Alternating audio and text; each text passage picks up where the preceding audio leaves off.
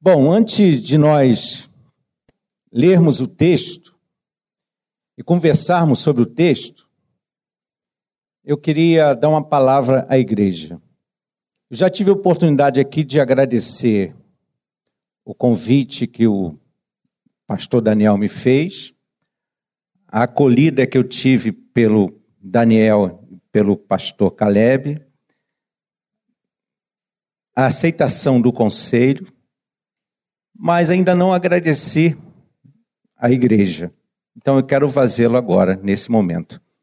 Quero agradecer o carinho que a igreja me recebeu, os abraços, os apertos de mãos, o beijo e, acima de tudo, isso é uma vantagem de ser pastor, as orações dos irmãos. Continue orando por nós. O texto que nós vamos conversar essa noite é o Evangelho segundo a narrativa de João, capítulo 9. Nós vamos ler alguns versículos. Nós vamos ler, primeiramente, do versículo 1 ao versículo 18. Caminhando Jesus, viu um homem cego de nascença e os seus discípulos perguntaram: Mestre, quem pecou? Este ou seus pais, para que nascesse cego? Respondeu Jesus: Nem ele pecou, nem seus pais, mas foi para que se manifeste nele as obras de Deus. É necessário que façamos as obras daquele que me enviou enquanto é dia, a noite vem quando ninguém pode trabalhar. Enquanto estou no mundo, sou a luz do mundo. Dito isto, cuspiu na terra e, tendo feito lodo com a saliva, aplicou aos olhos do cego, dizendo-lhe: Vai, lava-te no tanque de Siloé, que quer dizer enviado. Ele foi, lavou-se e voltou vendo. Então os vizinhos e os que dantes o conheciam de vista como mendigo, perguntavam: Não é este o que estava sentado pedindo esmolas? Uns diziam, é ele, outros, não, mas se parece com ele. Ele mesmo, porém, dizia, sou eu. Perguntaram-lhe, pois, como te foram abertos os olhos? Respondeu ele, o homem chamado Jesus fez lodo, untou-me os olhos e disse-me, vai ao tanque de Siloé e lava-te. Então fui, lavei-me e estou vendo. Disseram-lhe, pois, onde está ele? Respondeu, não sei. Levaram, pois, aos fariseus o que dantes fora cego. E era sábado o dia em que Jesus fez o lodo e lhe abriu os olhos. Então os fariseus, por sua vez, lhe perguntaram como chegar a ver. Ao que lhes respondeu: Aplicou lodo aos meus olhos, lavei-me e estou vendo. Por isso, alguns dos fariseus diziam: Este homem não é de Deus, porque não guarda o sábado. Diziam outros: Como pode um homem pecador fazer tamanhos sinais? E houve dissensão entre eles. De novo perguntaram ao cego: Que dizes tu a respeito dele, visto que te abriu os olhos? Que é profeta, respondeu ele. Não acreditaram os judeus que ele fora cego e que agora via, enquanto não lhe chamaram os pais. Ouvindo Jesus que o tinham expulsado, em versículo 35, vamos pular para o 35. Ouvindo Jesus que o tinham expulsado, encontrando, lhe perguntou: Crês tu no filho do homem? Ele respondeu e disse: Quem é, Senhor, para que eu nele creia? E Jesus lhe disse: Já o tens visto, e é o que fala contigo. Então afirmou ele: Creio, Senhor, e o adorou. Vamos orar mais uma vez? Senhor, nós te louvamos e acreditamos que a tua palavra é luz para os nossos caminhos. Portanto, Senhor, abra o nosso entendimento, a nossa compreensão ilumine os nossos corações para aprendermos da tua palavra a verdade sobre as nossas vidas. Em nome de Cristo. Amém.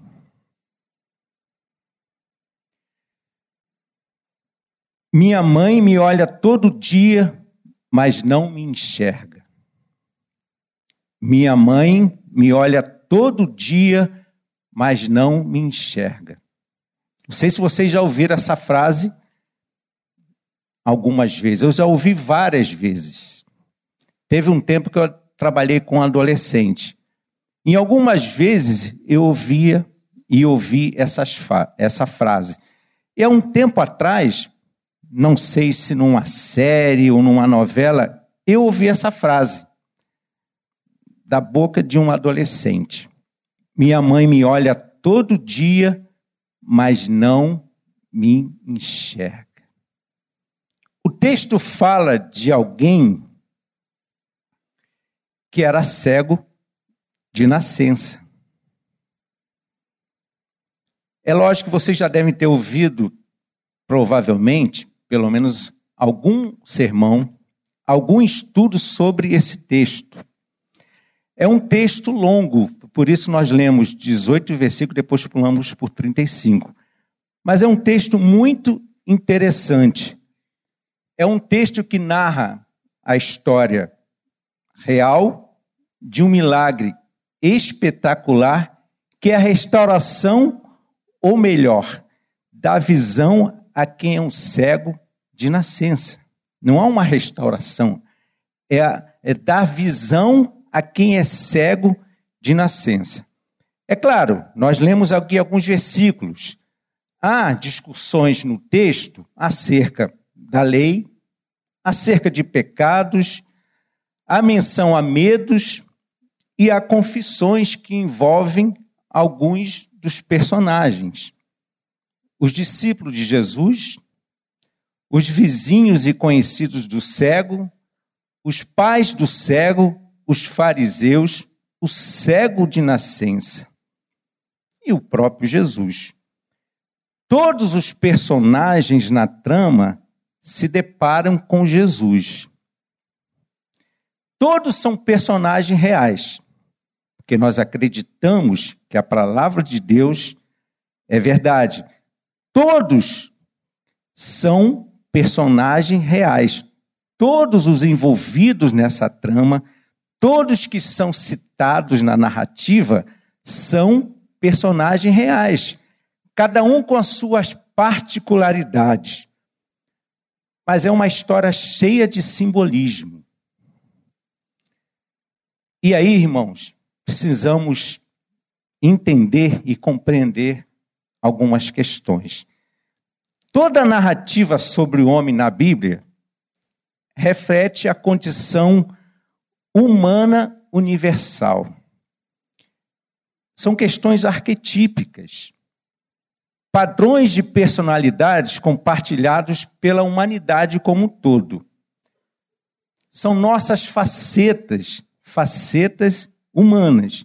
Os personagens envolvidos na trama são reais, mas há simbolismo nessa história, porque é uma história que traz para a gente as nossas facetas, as nossas virtudes e os nossos defeito, representa nossa possibilidade para o bem ou para o mal.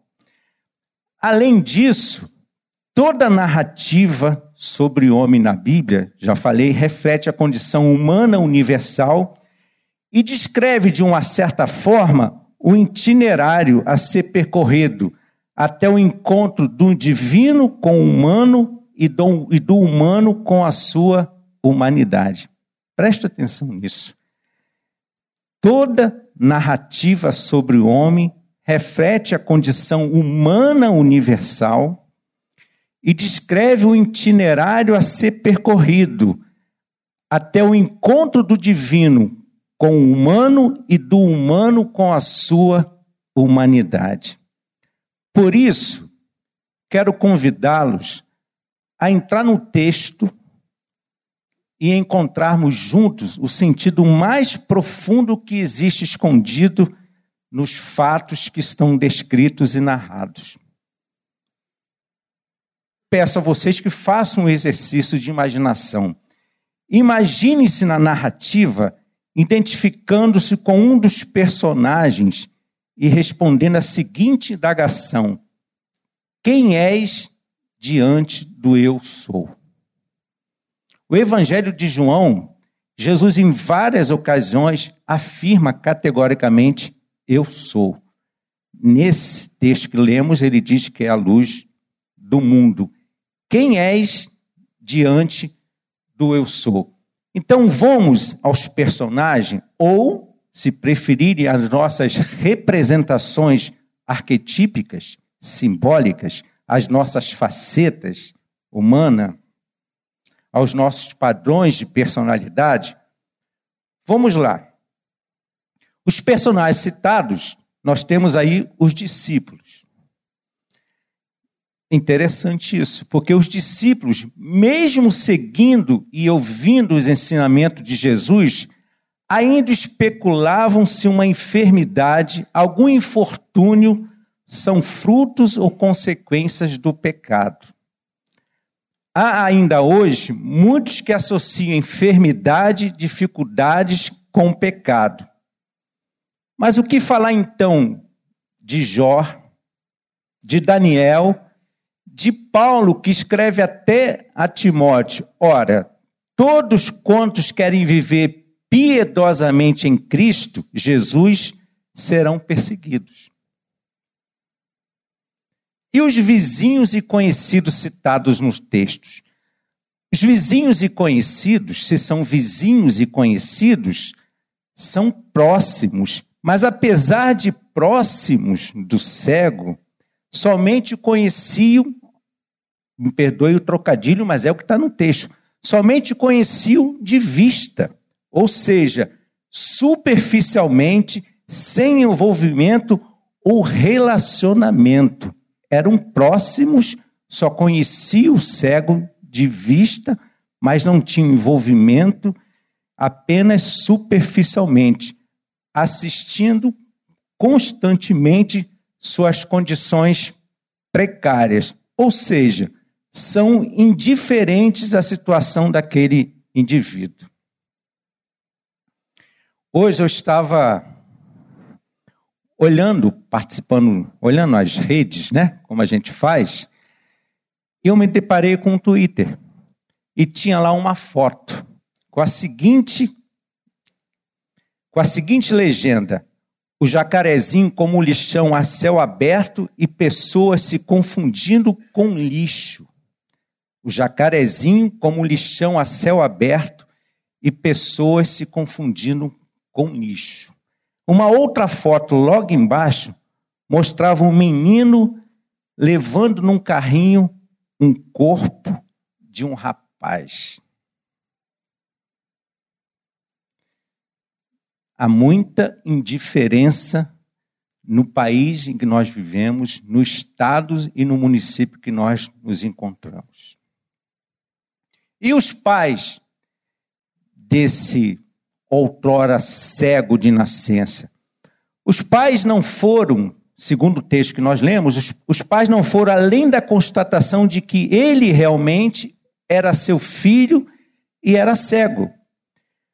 Com medo de serem expulsos da sinagoga, não esboçaram nenhum contentamento pela nova condição do filho e colocaram toda a responsabilidade nele, é o que diz o texto.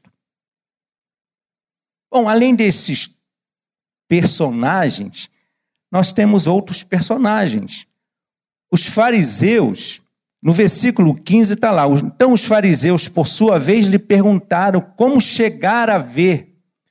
Ao que ele respondeu: aplicou lodo aos meus olhos, lavei-me e estou vendo. Versículo 16. Por isso, alguns dos fariseus diziam: Esse homem não é de Deus porque não guarda o sábado.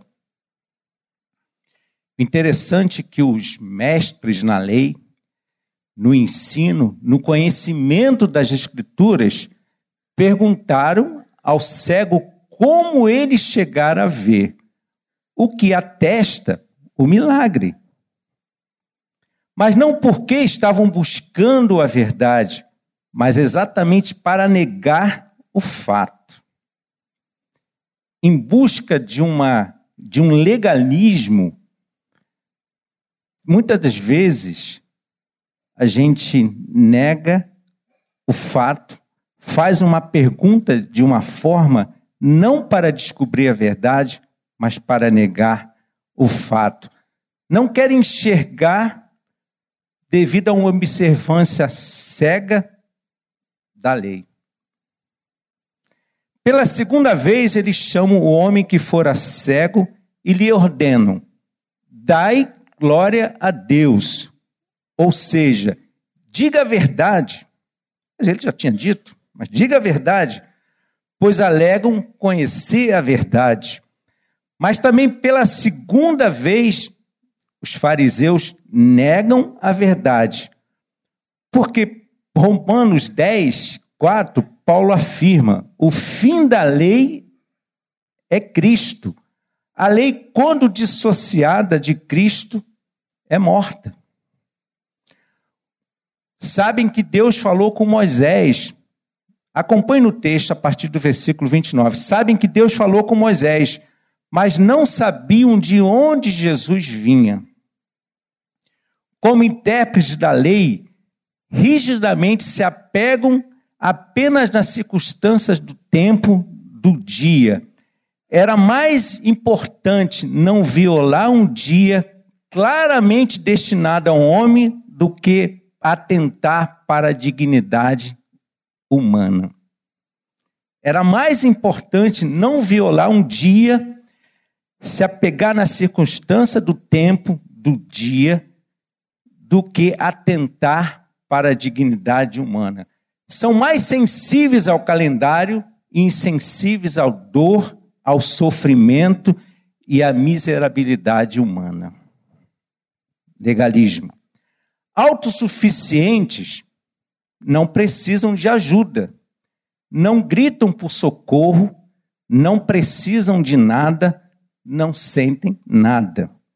Se reconhecesse sua condição, talvez gritassem por socorro e aí, não tem como lembrar, deixar de lembrar, nos dias atuais, o poeta e cantor Arnaldo Antunes, que descreveu pessoas assim. Só que as pessoas descritas por Arnaldo Antunes, pelo menos reconheceram sua condição. Socorro, não estou sentindo nada, nem medo, nem calor, nem fogo não vai dar mais para chorar, nem para rir. Socorro. Alguma alma, mesmo que penada, me empresta suas penas. Já não sinto amor, nem dor, já não sinto nada. Socorro. Alguém me deu um coração que esse já não bate nem apanha. Por favor, uma emoção pequena, qualquer coisa, qualquer coisa que se sinta. Tem tantos sentimentos, deve ter algum que sirva. Qualquer coisa que se sinta, tem tantos sentimentos, deve ter algum que sirva. E o cego, que é um outro personagem?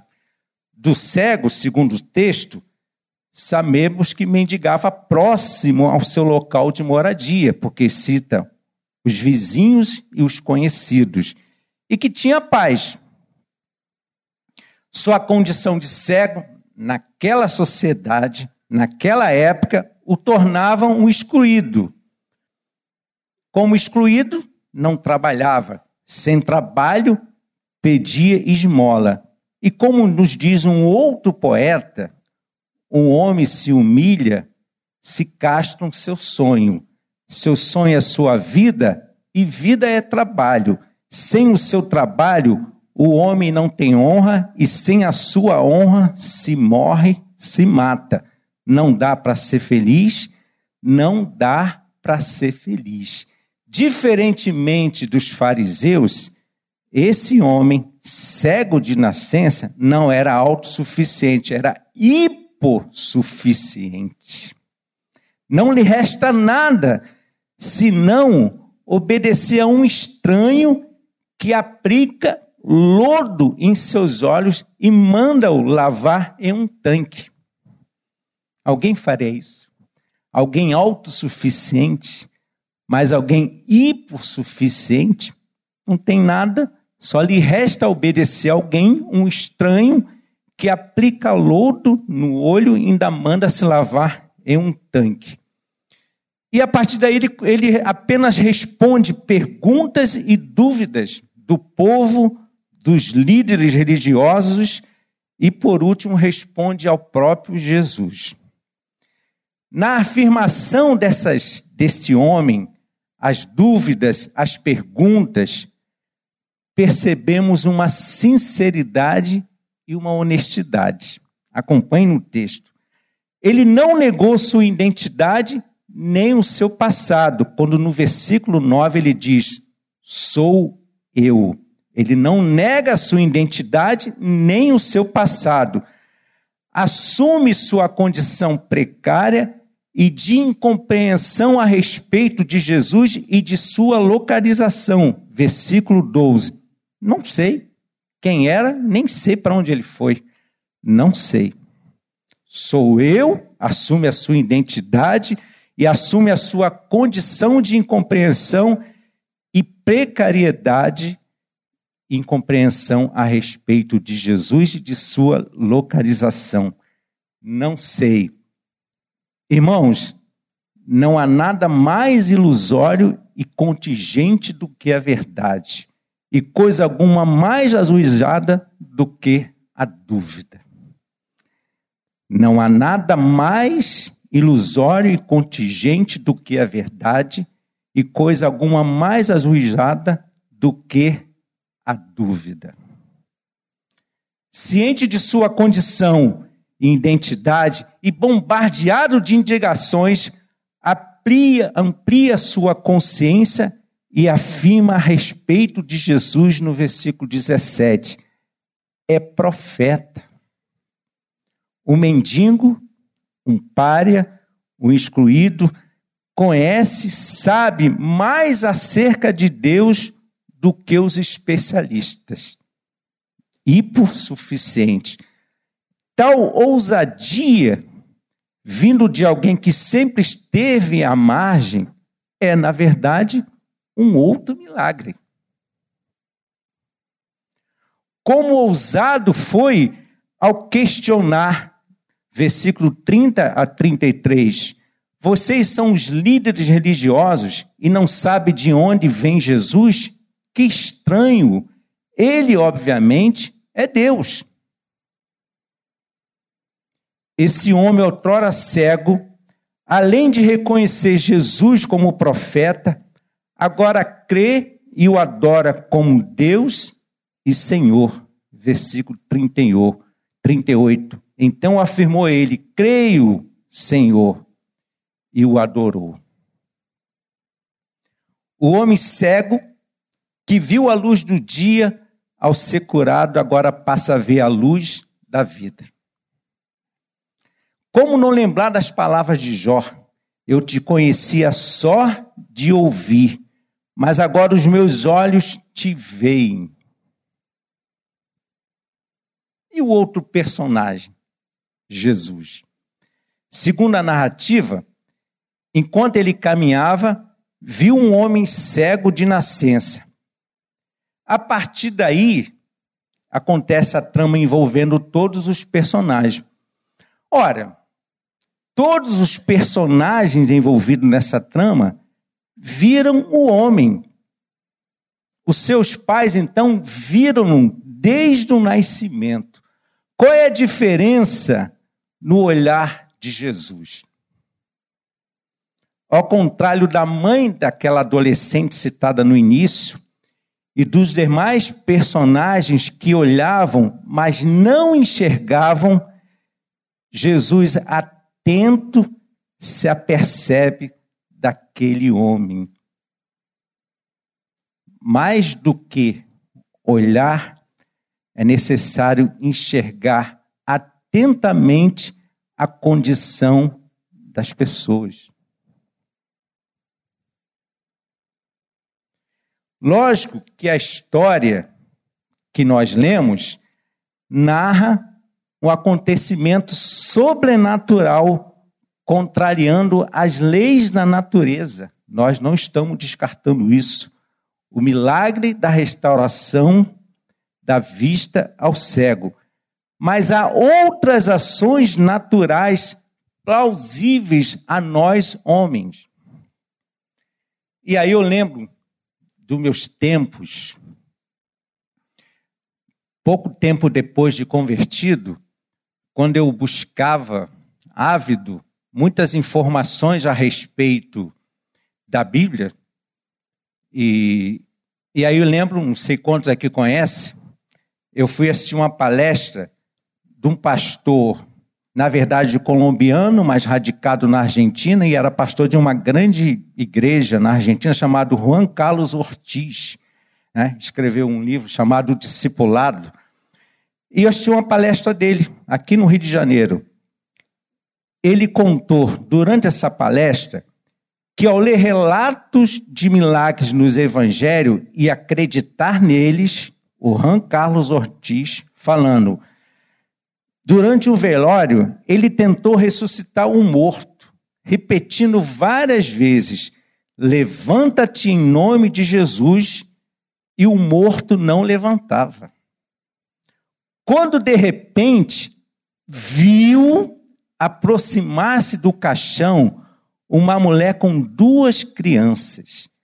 Ao ser informado que tratava da viúva e filhos, e que passavam necessidades, atentou-se e compreendeu que aquela família precisava de ações naturais e humanas. Ajuda financeira. Escolha o humano e suas precariedades, meus caros, e vocês encontrarão tudo, até o divino. Sabe de quem é essa frase? Adriano, o imperador. Escolho o humano e suas precariedades, meus caros, e vocês encontrarão tudo até o divino. É necessário que façamos as obras daquele que me enviou enquanto é dia. É, a noite vem quando ninguém pode trabalhar. É necessário que façamos as obras daquele que me enviou, disse Jesus. Enquanto é dia, a noite vem quando ninguém pode trabalhar. Seria muito mais proveitoso realizarmos a obra de quem nos enviou, em vez de ficar julgando a divina providência ou o nosso próximo. Não nos cabe especular mas realizar ações de misericórdia e amor de conformidade com o teor do Evangelho. Sejamos, portanto, menos curiosos e mais práticos, menos propensos a pensar metafisicamente e mais a atentar para o sofrimento humano. Agir tem repercussões na vida, para que se manifeste nele as obras de Deus. Atenta, interessante que a palavra usada por Jesus é, não é obra, é obras. Não apenas a visão, mas tudo que implica em dignidade humana. A bondade de Deus se manifesta de várias formas. As mãos que ajudam são mais sagradas que os lábios que rezam disse certa vez Madre Teresa de Calcutá. As mãos que ajudam são mais sagradas que os lábios que rezam. As palavras são belas, mas o que revela a verdade são as atitudes. É necessário realizar a obra daquele que nos enviou.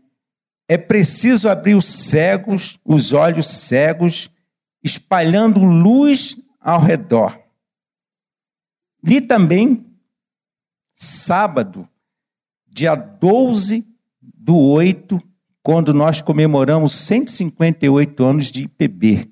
Li no jornal a seguinte nota: uma manifestação percorreu a orla de Ipanema e deixou muita gente espantada. Vestidos de preto, integrantes de uma igreja evangélica empunhavam cartazes e cantavam músicas em que chamavam os muçulmanos de assassino, pedófilos e terrorista. Vocês, vocês leram isso. Em função daquele rapaz que vende esfirra ali em Copacabana, próximo, né? Eu sou a luz do mundo, disse Jesus, e disse para nós: Vós sois a luz do mundo. O ser humano não foi criado para si mesmo, mas todos os seres uns para os outros. Somos simultaneamente sapiens e demens. Podemos ser sapiens, solidário e criar laços de humanização, mas podemos também ser dementes e destruir a solidariedade, degolar pessoas e queimá-las vivas. Quem disse isso foi um educador, um antropólogo e filósofo francês, Edgar Morin. O ser humano não foi criado para si mesmo, mas, para, mas todos os seres, uns para os outros, somos simultaneamente sapiens e demes Podemos ser sapiens, solidário e criar laços de humanização, mas podemos saber também ser dementes e destruir a solidariedade, degolar pessoas e queimá-las vivas. No início da narrativa, lemos que caminhando Jesus viu um homem cego de nascença. No final da narrativa, lemos ouvindo Jesus que o tinha expulsado, encontrou e dessa vez o que era cego se atentou para Jesus. O olhar do amigo alegra o coração. As boas novas fortalecem até os ossos. Provérbios 15, 30. O olhar do amigo alegra o coração as boas novas fortalecem até os ossos. Ao invés de pensarmos que o pecado é solidário e genético, quem pecou? Ele ou os pais? Que resulta em julgamento e condenação, devemos agir solidariamente, humanamente, partilhando cura e libertação. E aí, irmãos, o que, que nós fazemos com esse texto? Bom, como eu disse lá no início, se os personagens dessa narrativa representam nossas facetas humanas, se são padrões de personalidade compartilhados pela humanidade, então somos, pensamos e agimos como os discípulos de Jesus como os vizinhos e conhecidos do cego, os pais dos cegos, os fariseus. Ou seja, estamos sempre prontos a censurar, julgar, até com um certo sarcasmo, o outro. Mas são poucos os que aplicam a si mesmo a mesma severidade.